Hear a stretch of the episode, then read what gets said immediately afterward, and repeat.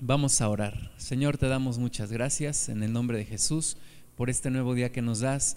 Damos gloria a tu precioso nombre. Damos honra, Señor, a tu santo nombre. Y gracias te damos por la oportunidad que nos das de un día más aquí en la tierra, Señor, sabiendo que tu obra sigue adelante en nosotros, que tú no detendrás tu obra en cada uno de nosotros, Señor. Y gracias porque hoy podemos estar aquí para escudriñar tu palabra, para reflexionar en ella para exponernos a tu verdad, Señor, y ser transformados en nuestra mente y en nuestro corazón. Delante de ti ponemos toda carga y en el nombre de Cristo reprendemos todo argumento que se levanta en contra del conocimiento de Dios. Lo echamos fuera en el nombre de Jesús y desatamos bendición entre nosotros, Señor, para poder escuchar tu palabra para poder reflexionar, para poder entenderla y para poder vivirla. Gracias te damos, te pedimos que nos guíes Espíritu Santo, que guíes nuestra mente, nuestro corazón, que guíes mi boca, Señor, y que en todo recibas tú la gloria, Cristo amado, en el nombre tuyo Jesús. Amén. Bueno, vamos al, cuarto, cuarta lección del libro del Evangelio según San Lucas. Vamos al, al capítulo 1 Vamos a ver hoy del versículo 26 al versículo 33 y el, el, tema de hoy es el divino anunciamiento a María.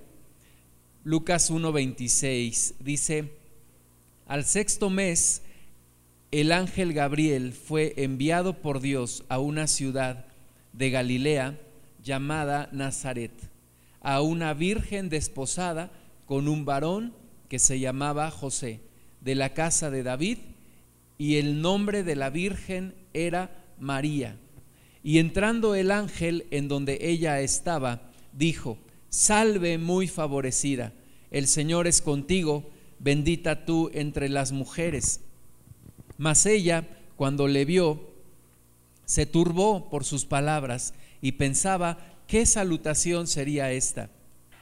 Entonces el ángel le dijo, María, no temas, porque has hallado gracia delante de Dios. Y ahora concebirás en tu vientre y darás a luz un hijo y llamarás su nombre Jesús. Este será grande y será llamado Hijo del Altísimo, y el Señor Dios le dará el trono de David, su padre, y reinará sobre la casa de Jacob para siempre, y su reino no tendrá fin. Bueno, una de las celebraciones que más confusión causa entre la gente es precisamente la Navidad. La Navidad significa muchas cosas para, para el mundo, ¿no? Significan los regalos, que el Santa Claus y que eh, la cena, pero de, de todo eso que el mundo celebra, muchas cosas no tienen nada que ver con el real significado de lo que es el nacimiento del Mesías. Y es precisamente la narración que nos da Lucas aquí en el capítulo 1 a partir del versículo 26. Es el anunciamiento del acontecimiento más esperado y anunciado por los profetas. Es el nacimiento del Mesías, el nacimiento de Jesús.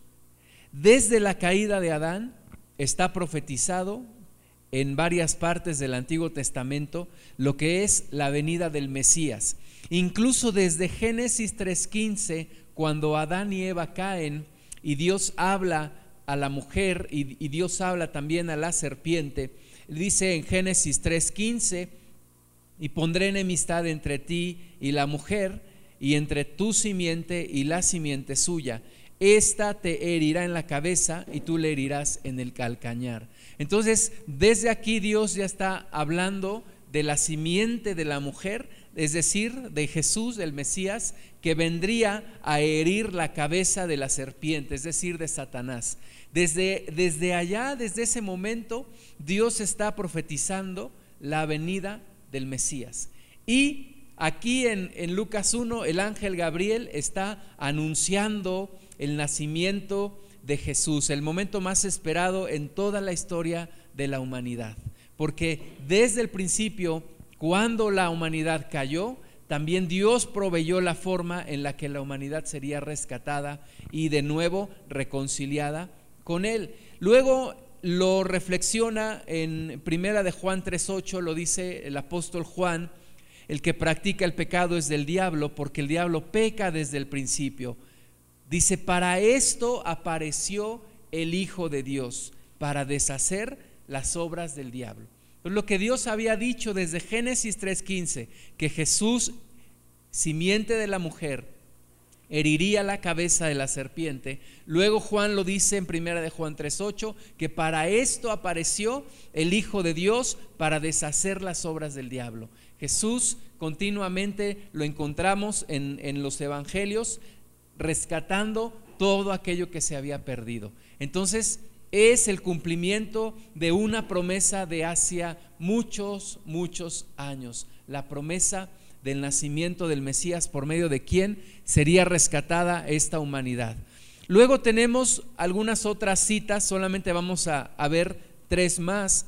Primero, en Génesis 49, 10, se está hablando acerca de Judá. Jacob está hablando acerca de Judá. Y dice Génesis 49, 10, no será quitado el cetro de Judá, ni el legislador de entre sus pies, hasta que venga Silo y a él se congregarán los pueblos. Nos está hablando de nuestro Señor Jesucristo, nos está hablando del cumplimiento de la venida de Jesús como rey a quien nos habíamos de congregar todos los pueblos, porque en él esperamos todas las naciones. También lo anunció el mismo Moisés. Moisés habló en Deuteronomio 18, 15. Moisés promete también la venida del Mesías. Deuteronomio 18, 15 dice, profeta de en medio de ti, de tus hermanos, como yo, te levantará Jehová tu Dios. A él oiréis conforme a todo lo que pediste a Jehová tu Dios en Horeb el día de la asamblea, diciendo, no vuelva yo a oír la voz de Jehová mi Dios, ni vea yo más este gran fuego para que no muera.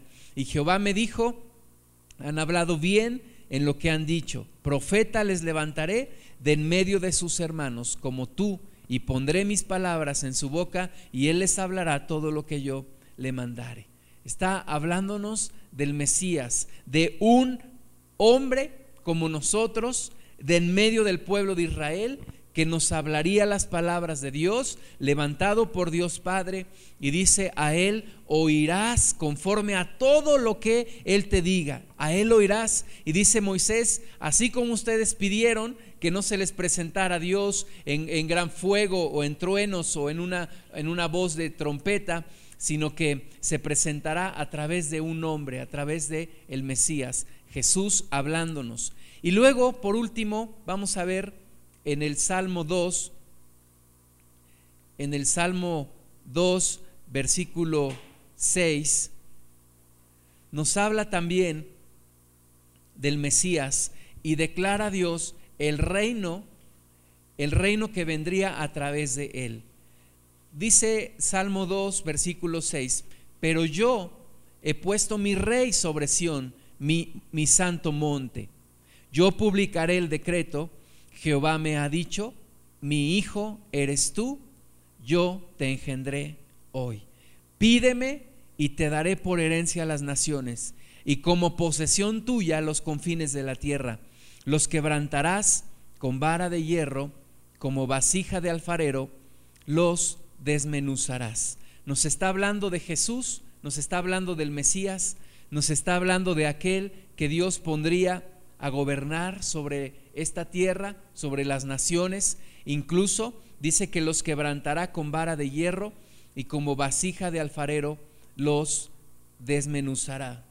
Entonces es el cumplimiento de todo lo que había sido anunciado a través de los profetas, comenzando desde Génesis, continuando con Moisés, siguiendo aún con profetas como Isaías, que Isaías nos dice la señal, en Isaías 7:14, dice, por tanto el Señor mismo os dará señal, he aquí que la Virgen concebirá y dará a luz un hijo y llamará su nombre Emanuel. Pues Isaías también nos habla de la venida de el Mesías a través de una virgen, nacería a través de una mujer, ¿verdad? Eh, tal vez esperábamos los hombres y el pueblo judío esperaba la venida de Jesús como una venida espectacular, como una venida que sería a lo mejor anunciada desde, tal vez desde el tabernáculo, tal vez vendría desde los, eh, nacido de, un, de uno de los sacerdotes, o, o tal vez esperaban aún algo más, más sobrenatural, pero la Biblia nos da señales. Sería un hombre nacido de mujer, nacido bajo la ley, como después lo dice también el Nuevo Testamento, nacido de una virgen. Eh, dice también Isaías que no quebraría la caña cascada, ni apagaría el pábilo que humeare.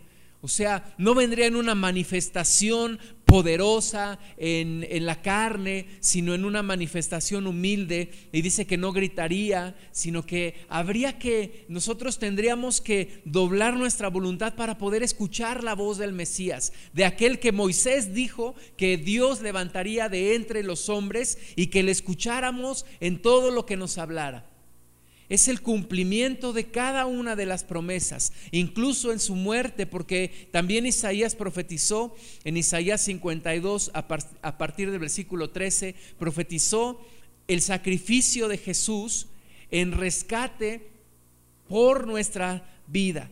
Jesús daría su vida en rescate por la nuestra. Daniel también profetizó acerca del tiempo de su venida. En Daniel 9, 24 nos dice, 70 semanas están determinadas sobre tu pueblo y sobre tu santa ciudad para terminar la prevaricación y poner fin al pecado y expiar la iniquidad para traer la justicia perdurable. Nos habla ya de dos, de, de tres cosas importantes. Dice terminar, poner fin al pecado, expiar la iniquidad y traer justicia perdurable. ¿Quién habría de hacer todo esto? Dice, y sellar la visión y la profecía y ungir al santo de los santos. Sabe pues y entiende que desde la salida de la orden para restaurar y edificar a Jerusalén hasta el Mesías príncipe, Habrá siete semanas y sesenta y dos semanas. Se volverá a edificar la plaza y el muro en tiempos angustiosos. Y después de las sesenta y dos semanas se quitará la vida al Mesías, mas no por sí. Y el pueblo de un príncipe que ha de venir destruirá la ciudad y el santuario, y su fin será con inundación, y hasta el fin de la guerra durarán las devastaciones. El mismo Daniel nos, nos declara el tiempo de la venida de Jesús, que vendría a expiar la iniquidad, a traer justicia perdurable, pero también nos dice que su vida le sería quitada. Entonces, todo esto lo encontramos en el Antiguo Testamento. Y es maravilloso ver cómo Lucas 1 nos empieza a narrar la historia más importante de la humanidad, el nacimiento del Mesías, la llegada del Mesías. Miqueas capítulo 5, versículo 2 nos dice que el Mesías habría de nacer en Belén. Dice, pero tú, Belén Efrata, pequeña para estar entre las familias de Judá, de ti me saldrá el que, el que será Señor en Israel, y sus salidas son desde el principio hasta los días de la eternidad. Entonces, todo el Nuevo Testamento nos habla, vemos desde Génesis hasta Malaquías, nos habla de la venida del Mesías, nos habla de la venida de Jesús que vendría a rescatarnos, a volvernos a reconciliar con Dios. Por eso, cuando Jesús se encuentra con los dos que iban camino a Maús, allá en Lucas 24, a partir del versículo 25, les dice, oh insensatos y tardos de corazón, para creer todo lo que los profetas han dicho. Ya hemos repasado solamente algunas citas, desde Génesis hasta Malaquías, todos los profetas hablan de Jesús. Y dice Jesús a estos que iban camino a Maús que si no podían entender, no podían creer todo lo que los profetas habían dicho de él y que era necesario que el Cristo padeciera y, y luego entrara en su gloria. Y dice que comenzando desde Moisés y siguiendo por todos los profetas, les declaraba todas las escrituras que hablaban de él. Jesús nos muestra, nos, nos hace hincapié que todas las escrituras del Antiguo Testamento, el tema central es Él también. No solamente en el Nuevo Testamento, pero en el Antiguo Testamento el tema central es Jesús, la promesa de la restauración, del rescate de la humanidad, de la reconciliación de la humanidad con Dios. Es toda la promesa detallada. Nos sorprendería si viéramos cada detalle, como hemos visto ahora un poco, pero es sorprendente desde el lugar donde habría de nacer, la forma en la que habría de morir, su resurrección. El mismo Jonás es una figura del Cristo. El tiempo que Jonás pasó en el gran pez es una figura de lo que Cristo habría de, padecer y luego resucitar. Malaquías nos habla del sol de justicia que habría de nacer para todos los que esperan en el, Señor. Entonces, regresemos a, a Lucas 1. Lucas 1, 26, empieza la narración del cumplimiento de una promesa que tenía muchísimos años, siglos, pero que estaba por cumplirse. Y Vimos la vez pasada que Dios rompió su silencio de 400 años a través de Gabriel, a través del ángel Gabriel. Y Gabriel anunciando el nacimiento de Juan el Bautista, ahora a los seis meses de embarazo de Elizabeth, vuelve a aparecer y ahora con el mensaje tan, tan primordial de el nacimiento del Mesías. Nos vamos a ver estos versículos vamos a ver cuatro temas importantes. Primero, Gabriel está anunciando algo y es un mensajero divino. Entonces, primer punto, tenemos aquí un mensajero divino. Segundo punto, tenemos una elección divina. Está Dios escogiendo a una mujer, a una virgen. Primer punto, un mensajero divino. Segundo, una elección divina. Tercero, una bendición divina. Dios está bendiciendo a una mujer, pero está bendiciendo también a toda la humanidad con el nacimiento del Mesías. Y cuarto, dentro de estos versículos encontramos un ser divino, que es Jesús. Entonces, cuatro puntos, un mensajero divino, una elección divina, una bendición divina y un ser divino que es Jesús. Vamos a empezar con el mensaje divino, traído a través de un mensajero que es el ángel Gabriel. Dice Lucas 1, 26. Al sexto mes, el ángel Gabriel fue enviado por Dios a una ciudad de Galilea llamada Nazaret.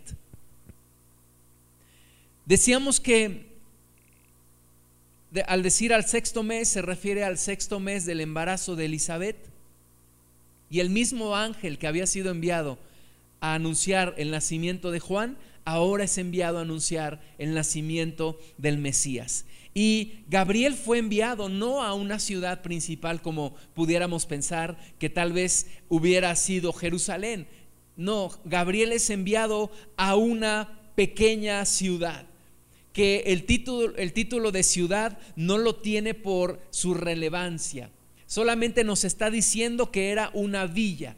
No, no va a una casa aislada en una zona rural, sino va a una pequeña población que más que ciudad era una pequeña villa que se llamaba Nazaret y que estaba localizada en la región de Galilea. Lucas, como como veíamos en clases anteriores, Lucas escribe no para un público judío, sino para el público gentil. Y nos hace la aclaración de que Nazaret era una pequeña aldea que estaba en la región de Galilea y estaba situada más o menos entre 120 o 160 kilómetros al norte de Jerusalén. Entonces el ángel Gabriel no llega a la principal ciudad de Israel que es Jerusalén, sino a una pequeña villa que se llama Nazaret. Y esta pequeña villa nunca se menciona en el Antiguo Testamento. Nazaret nunca es mencionada en el Antiguo Testamento y esto nos habla del lugar tan humilde y en, y en, términos de cultura de ese tiempo tan irrelevante para la cultura judía. Tampoco es mencionada por historiadores como Josefo. Josefo no menciona el lugar de Nazaret. Sin embargo, hay evidencias arqueológicas que nos hablan de la existencia de Nazaret en los días de Jesús. O sea, es real, la ciudad existía o la pequeña aldea existía. Sin embargo, Nazaret tampoco está dentro de las rutas importantes del comercio. No era una ciudad importante ni en el tema religioso, ni en el tema de gobierno, ni en el tema del comercio. Y a esa ciudad, en esa ciudad, en esa aldea, se encuentra la familia y específicamente la mujer de quien habría de nacer el Mesías. Nazaret estaba localizada, como vimos, en la región de Galilea y se le conocía a esta región como Galilea de los gentiles. Galilea de los gentiles porque estaba muy cercana a la región gentil. Estaba ya muy cercana a los pueblos gentiles en, en la región de Israel. Vamos a ver Isaías 9.1. Contrasta todo esto con el estereotipo que tal vez nosotros como humanidad pudiéramos tener.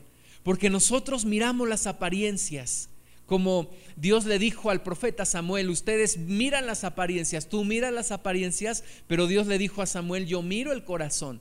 Y tal vez por eso choca la historia del Mesías con lo que el pueblo judío estaba esperando. Y a veces somos duros al juzgar a Israel, pero tú y yo hubiéramos hecho tal vez lo mismo, esperando un Mesías que tal vez fuera anunciado en Jerusalén y no en una pequeña aldea como Nazaret. En Nazaret, en la región de Galilea. Isaías 9.1 dice más, no habrá siempre oscuridad para la que está ahora en angustia. ¿Sí? No habrá siempre oscuridad para la que está ahora en angustia. ¿Quién estaba en angustia? Bueno, el pueblo de Israel viviendo uno de los peores tiempos de su historia, pero más allá de Israel, toda la humanidad. Toda la humanidad estaba gimiendo en angustia a causa del pecado que entró por un hombre que se llamó Adán. Toda la humanidad estaba sin esperanza, toda la humanidad estaba sin poder recuperar su relación con Dios, destituida completamente de la gloria de Dios, viviendo en la oscuridad. Pero Dios dice, no habrá siempre oscuridad para la que está ahora en angustia, tal como la aflicción que le vino en el tiempo que livianamente tocaron la primera vez a la tierra de Zabulón y a la tierra de Neftalí. Pues al fin llenará de gloria el camino del mar Fíjate qué hermosas palabras, llenará de gloria el camino del mar, de aquel lado del Jordán, del otro lado del Jordán, en Galilea de los gentiles.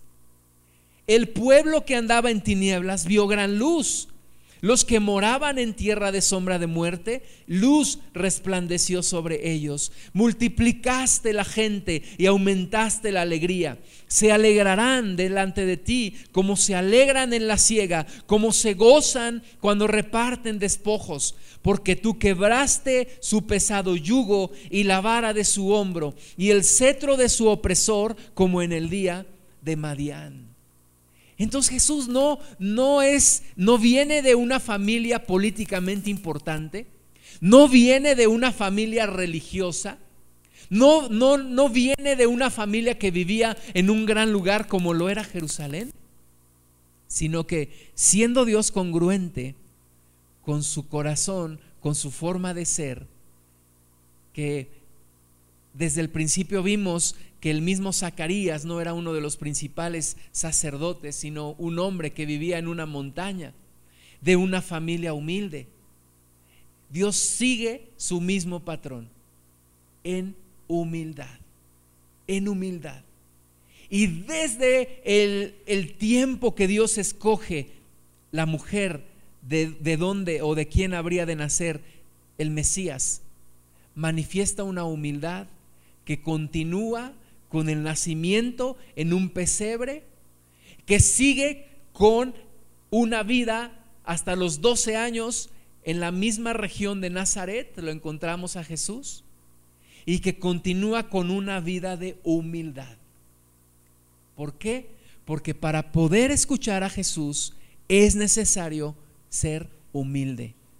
Para poder escuchar la voz de Jesús es necesario doblegar la soberbia, abandonar la soberbia y abrir el corazón. Porque el mismo Jesús dijo que hablaba con parábolas para que oyendo no entendieran y no fueran salvos. Porque es necesario primero hacerse humilde. Entonces, toda esta historia es una historia de humildad, de un rey poderoso y sin embargo viene en una forma humilde, nacido de mujer, nacido bajo la ley. No se le anunció su nacimiento tampoco a los sacerdotes, se le anunció a los pastores. No fueron los ricos y poderosos los que supieron primero de Jesús, sino los humildes. Jesús viene en una forma humilde. El Dios Todopoderoso se despoja de su deidad, deja su reino y viene de una manera humilde. De una manera humilde, casi silenciosamente. Pero se le anuncia a los que deben de saberlo. Y hoy en día el Evangelio se comunica y solo los humildes pueden escuchar y pueden entender. El Mesías entonces no habría de nacer de una élite dentro de una nación poderosa, sino de una familia humilde y desde un lugar incluso descalificado. En Juan 1:45 dice que Felipe halló a Natanael y le dijo, hemos hallado aquel de quien se escribió eh, eh, en Moisés y en la ley, al profeta, a Jesús, el hijo de José de Nazaret. Y Natanael le dice, ¿de Nazaret puede salir algo bueno? Era un lugar menospreciado, era un lugar irrelevante para los ojos de los hombres, pero no para los ojos de Dios. Dios se fijó en una mujer en una pequeña aldea llamada Nazaret. Nazaret. Entonces vemos el mensaje divino a través de un ángel. Segundo, la elección divina. Dios escogió. Lucas 1:27 dice que este ángel vino a una mujer desposada con un varón que se llamaba José, de la casa de David, y el nombre de la Virgen era María. El anunciamiento del nacimiento del Mesías no se le reveló a un sacerdote en el templo de Jerusalén. No se le revela a aquellos que tal vez nosotros esperaríamos que se les revelara, sino a una joven en una humilde aldea llamada Nazaret. La palabra virgen viene del griego partenos y se refiere a una persona que no ha tenido relaciones sexuales y nunca sería utilizada para describir a una persona casada. María no estaba casada aún con José, dice que estaba desposada. Y según la cultura judía, las jóvenes judías se comprometían a una edad entre los 12 y 13 años. Entre los 12 y 13 años, las jóvenes en Israel eh, se comprometían y se decía que estaban desposadas. Estarían desposadas por un periodo de un año. Al final del año se casarían. Este desposamiento no era solamente un compromiso como hoy lo es, sino era prácticamente un acuerdo legal que solamente se podía deshacer a través de la muerte de alguno de los dos o bien como un divorcio. Ya era el desposamiento, no era un noviazgo como hoy lo, entendemos, no era un desposamiento, ya era un compromiso. Si alguno de los dos moría, el que quedaba vivo se le veía como viudo o como viuda. Entonces, María estaba dentro de este periodo de desposamiento. Durante este periodo de un año, La pareja no tenía relaciones sexuales, por eso María era una virgen, sino que durante este año la mujer debía mostrar su fidelidad hacia su desposado y su pureza. Debía demostrar su pureza. Por eso también dice el Evangelio que José, cuando descubre que está embarazada, guarda en silencio para que no la fueran a apedrear.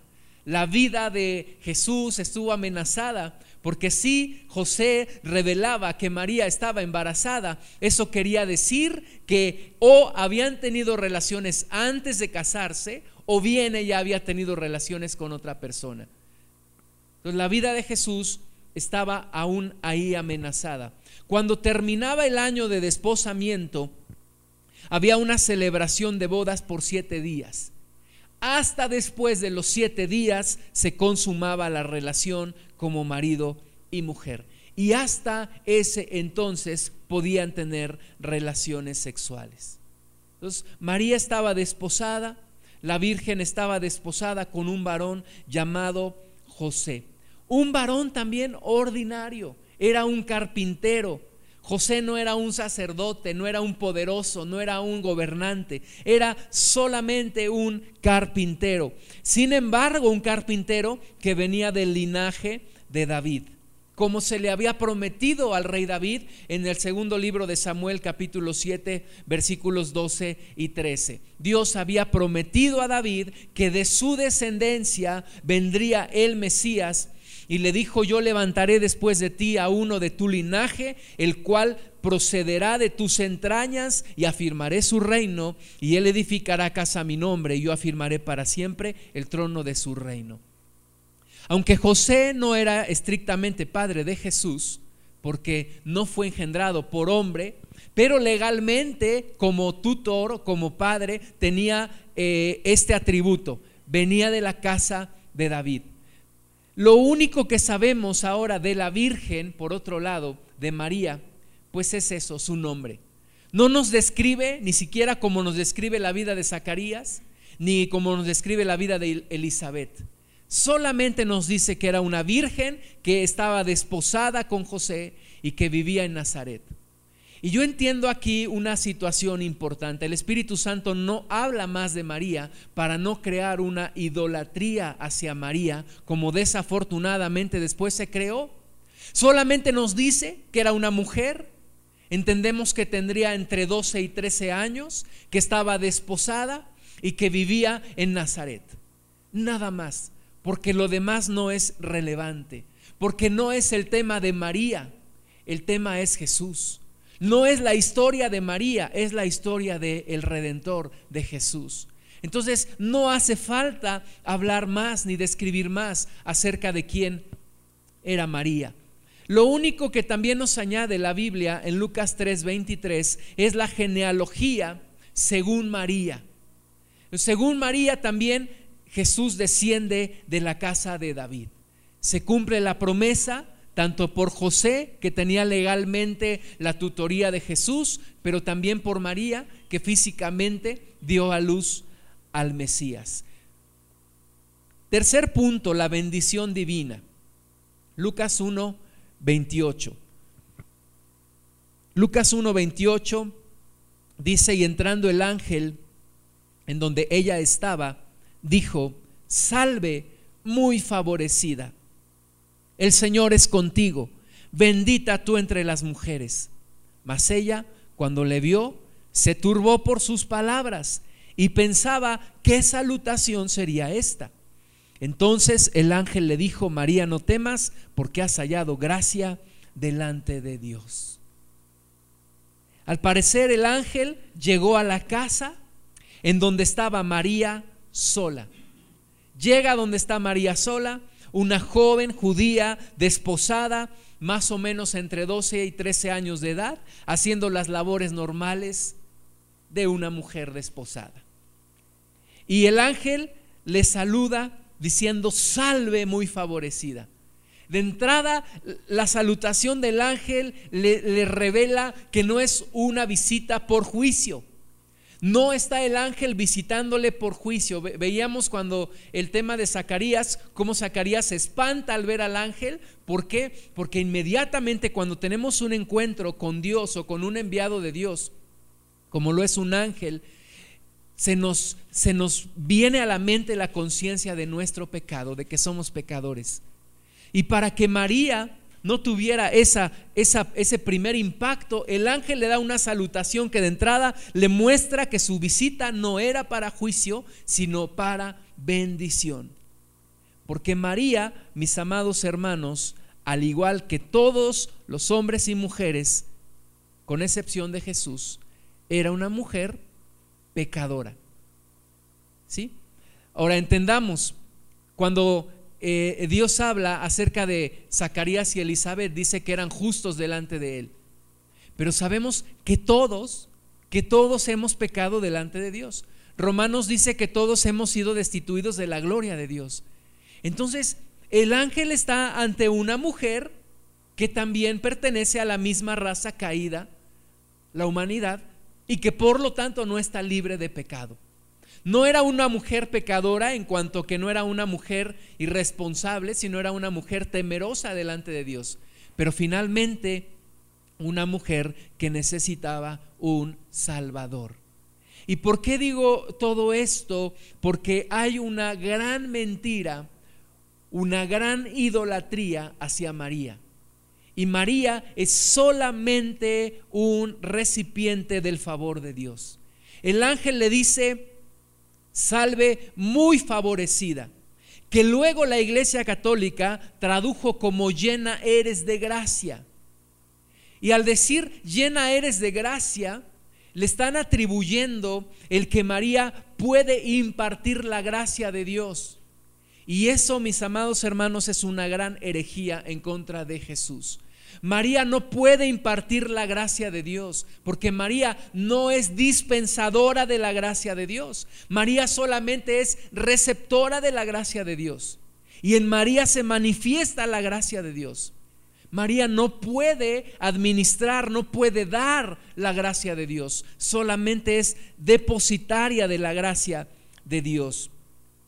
El Papa Pío X dijo que María era no depositaria, sino dispensadora de la gracia de Dios. Luego el Papa Leo XIII dijo que María es la intermediaria por medio de quien la misericordia de Dios es impartida a los hombres. Luego el Papa Pío IX dijo que María es el trono de toda la gracia divina adornada con todos los dones del Espíritu Santo.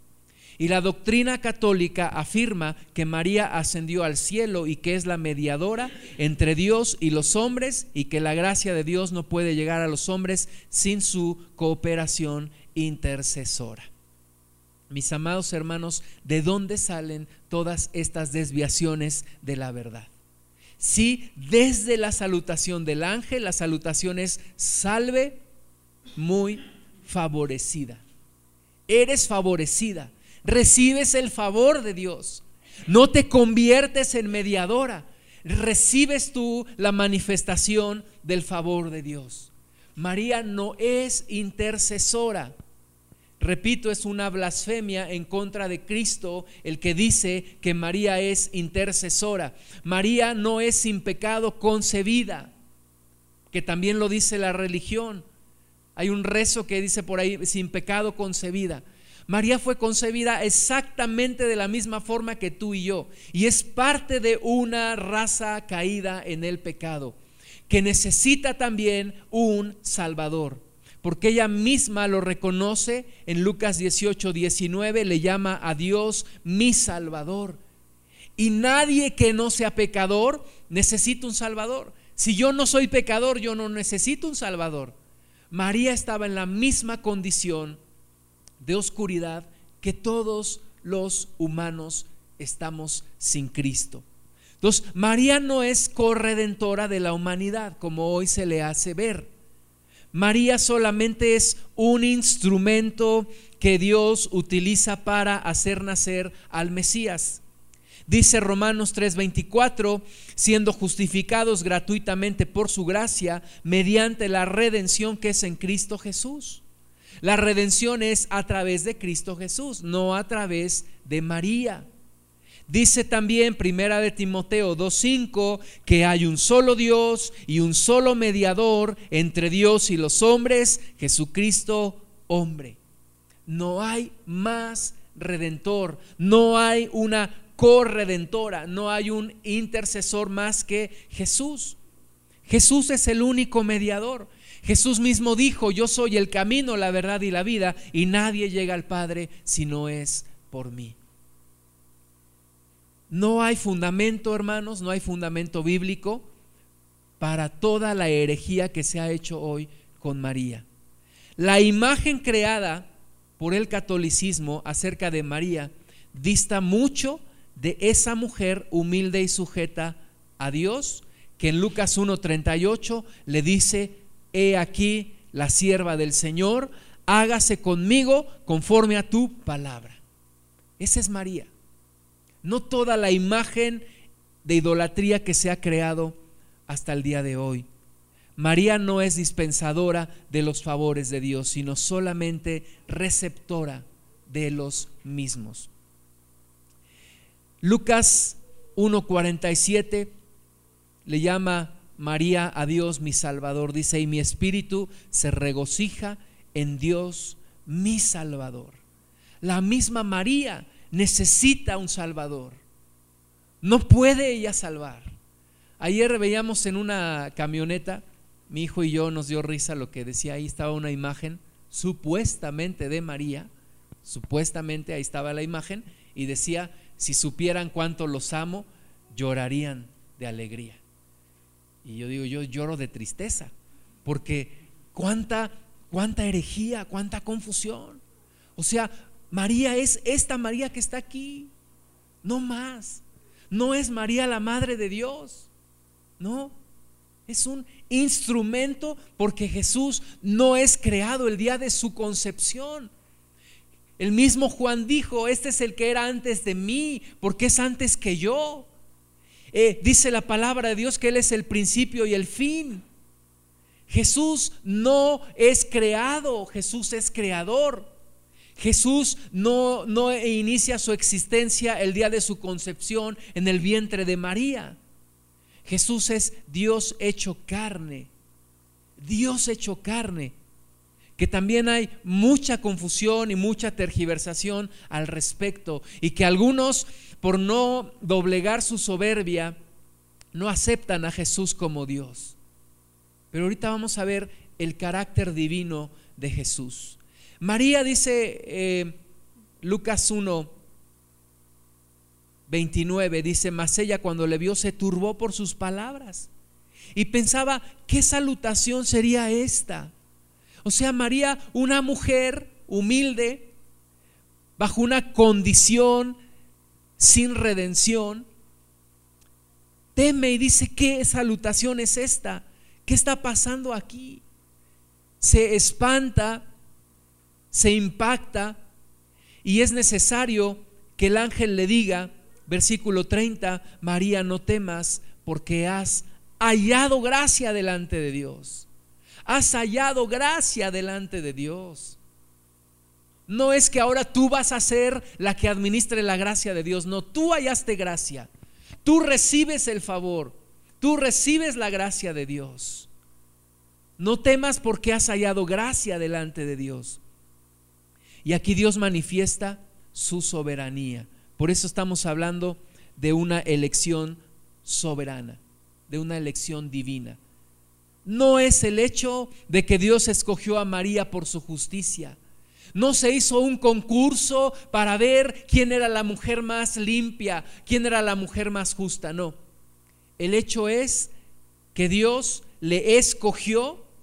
Por eso Gabriel dice, no temas, hallaste gracia delante de Dios por su puritita voluntad. Porque Él es soberano. No porque tú seas buena, porque Dios te escogió. Así como Dios nos escogió a ti y a mí. ¿Por qué nos escogió? Porque dice Jesús, no me, no me escogieron ustedes a mí, sino que yo los escogí a ustedes. ¿Por qué nos escogió? ¿Por ser los mejores? No. Porque simplemente así le plació, así lo quiso. De la misma manera, ¿por qué escogió a María? Porque Él lo quiso. ¿Por qué María es bendita entre las mujeres? Y ya luego le añadieron ahí en el rezo, ¿no? Y bendito el fruto de tu vientre, Jesús, ¿no? Pero resaltan a María. No, no, no es, por, no es la justicia de María. Es la fidelidad de Dios desde Génesis, desde la caída de Adán. Desde la caída de Adán ya está Dios prometiendo rescatar a la humanidad. Ya está Dios prometiendo aplastar la cabeza de la serpiente. Desde Isaías nacería a través de una virgen. No es el tema importante, no es el nombre de la virgen. El tema importante no es quién era esa virgen. El tema importante es el Mesías, Jesús. No son los méritos de la humanidad, es el propósito de Dios de redimir a la humanidad. Dios no nos rescató porque tú y yo seamos buenos, nos rescató porque Él es bueno. No es, no somos nosotros, es Él. No es nuestra historia, es su historia. La lección de María es eso. Una mujer que Dios escogió por su soberana voluntad. Porque Él es Dios y porque Él no tiene que darle explicaciones a nadie. Y Él la escogió. Y cuarto punto, el ser divino que habría de nacer a través de María. Dice Lucas 1:31, y ahora concebirás en tu vientre y darás a luz un hijo y llamarás su nombre Jesús. Este será grande y será llamado Hijo del Altísimo y el Señor Dios le dará el trono de David su padre y reinará sobre la casa de Jacob para siempre y su reino no tendrá fin. Siendo María virgen, el que el ángel le diga, concebirás en tu vientre, le causa sorpresa. Y después le dice, oye, ¿cómo va a ser esto si no conozco varón? Y ya después el ángel le dice que vendría el Espíritu Santo y entonces concebiría. Gabriel resume la vida de Jesús, su obra salvadora, su vida justa, su muerte en rescate por nuestra vida, su resurrección, su ascensión y su regreso para establecer por completo su reino. Su nombre Jesús viene de, de, la forma griega del nombre original en hebreo que es Yeshua, que quiere decir Yahvé salva. En el nombre trae su propósito. Y la obra redentora de Jesús es el tema central más importante en todo el Nuevo Testamento. Gabriel dice que Jesús será grande y no, no lo dice como lo dice de Juan. De Juan dice será grande ante los ojos de Dios. No, de Jesús solamente dice este será grande. Porque la grandeza de, de, Jesús no es calificada por nadie más. Porque Él mismo es Dios. Él es Dios. Él es grande. Él trae su gloria. La gente que lo vio aquí en la tierra vio la gloria de Dios en Jesús. ¿Por qué? Porque Él es Dios. Juan lo dice así en Juan 1.14, dice que el verbo fue hecho carne y habitó entre nosotros, dice, y vimos su gloria.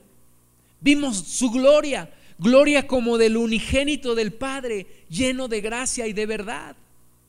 O sea, ningún otro hombre podría haber vivido la vida que Jesús vivió, porque solo Jesús es el unigénito del Padre es, dice Gabriel, que este será grande y será llamado Hijo del Altísimo. Y la palabra que usa es la palabra, la palabra griega upsistos, que viene del hebreo el Elión, el Altísimo. Y dice, este será llamado Hijo del Altísimo. Y mis amados hermanos, si es Hijo del Altísimo, tiene la misma naturaleza del Altísimo es el Altísimo. Y de nuevo tanta confusión y tanta mentira y tanta herejía que hay de gente que no cree que Jesús es Dios. Desde el anunciamiento de, de su venida, El ángel Gabriel está diciendo, es hijo del Altísimo, posee la misma naturaleza de Dios. Hebreos 1.3 dice, el cual siendo el resplandor de su gloria y la misma imagen de su sustancia, nos está diciendo, es el resplandor de la gloria de Dios y es la imagen misma de la sustancia de Dios. Y quien sustenta todas las cosas con la palabra de su poder. Habiendo efectuado la purificación de nuestros pecados por medio de sí mismo, se sentó a la diestra de la majestad de las alturas. Por donde quiera que le busquemos, mis amados hermanos, la Biblia nos muestra que Jesús es Dios. Y ahí está la grandeza, la grandeza de este acto de redención. Dios hecho hombre. Dios hecho hombre. Jesús, mis amados hermanos, Jesús es el único que es 100% Dios y 100% hombre. El único ser. Por eso en el cielo se le conoce como el Hijo del Hombre y en la tierra se le conoce como el Hijo de Dios. Es Dios y es hombre. Jesús viviría una vida santa, recta, sin pecado, aunque dice la Biblia que fue tentado en todo, mas hallado en todo sin pecado. Terminaría su vida en la cruz para salvar a los que creemos en Él.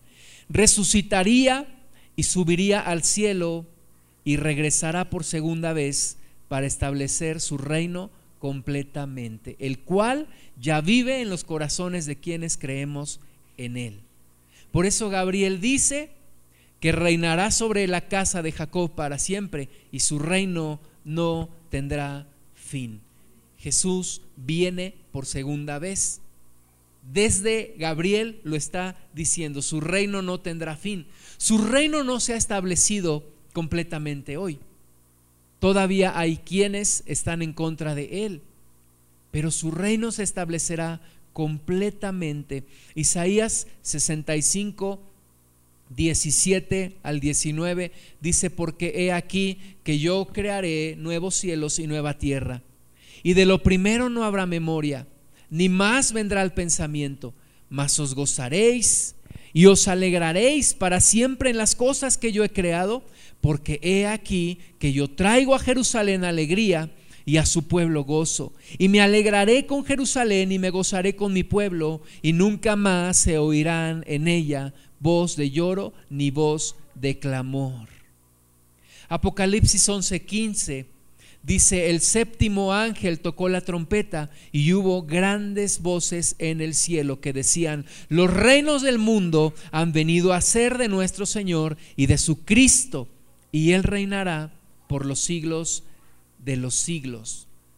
Todavía no se cumple esta palabra, todavía nos falta ver a Jesús venir en su gloria y poner a todos sus enemigos por estrado de sus pies. Pablo lo dice así en Primera de Corintios 15, 24.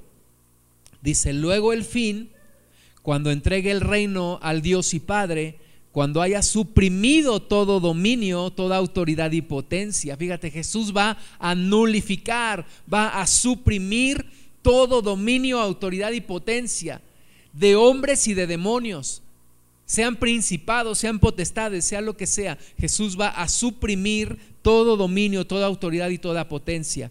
Porque es preciso que Él reine hasta que haya puesto a todos sus enemigos debajo de sus pies. Y el postrer enemigo que será destruido es la muerte, porque todas las cosas las sujetó debajo de sus pies. Y cuando dice que todas las cosas han sido sujetadas a Él, claramente se exceptúa aquel que sujetó a Él todas las cosas. Pero luego que todas las cosas estén sujetas, entonces también el Hijo mismo se sujetará al que le sujetó a Él todas las cosas para que Dios sea todo en todos. Estamos viviendo solamente los tiempos finales de todo este maravilloso plan de Dios.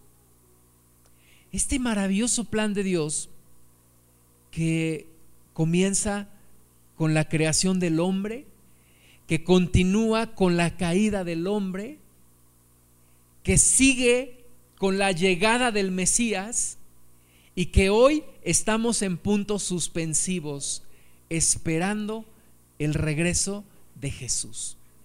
Pero de la misma manera, mis amados hermanos, como todo se ha cumplido al pie de la letra, se cumplirá la segunda venida de nuestro Señor Jesús.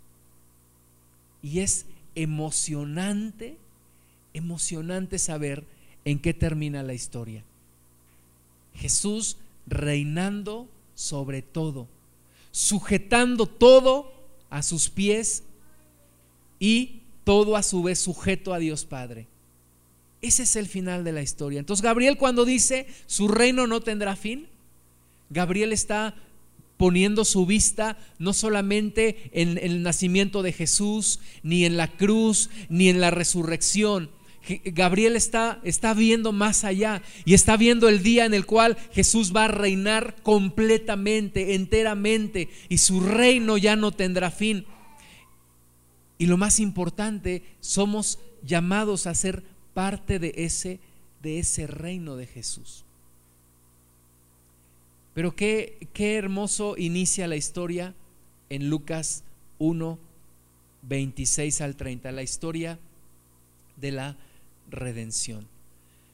Vamos a darle gracias a Dios. Padre, te damos muchas gracias por este, por este tiempo, Señor, que hemos podido escudriñar tu palabra, Señor. Cuán, cuán insondeables son tus caminos y tus pensamientos. Y, y estamos agradecidos contigo, Padre, que nos los muestras, que nos revelas, Señor, que nos haces entender tu corazón, que nos haces entender tus razonamientos, que nos haces mostrar lo que hay en tu corazón, lo que hay en tu mente. Gracias te damos, amado Padre. Gracias Señor por la historia de la redención que comenzó hace dos mil años, que fue prometida desde hace miles de años y que hoy Señor nosotros somos parte de esa historia. Hemos sido incluidos en tu historia, Señor Jesús. Gracias.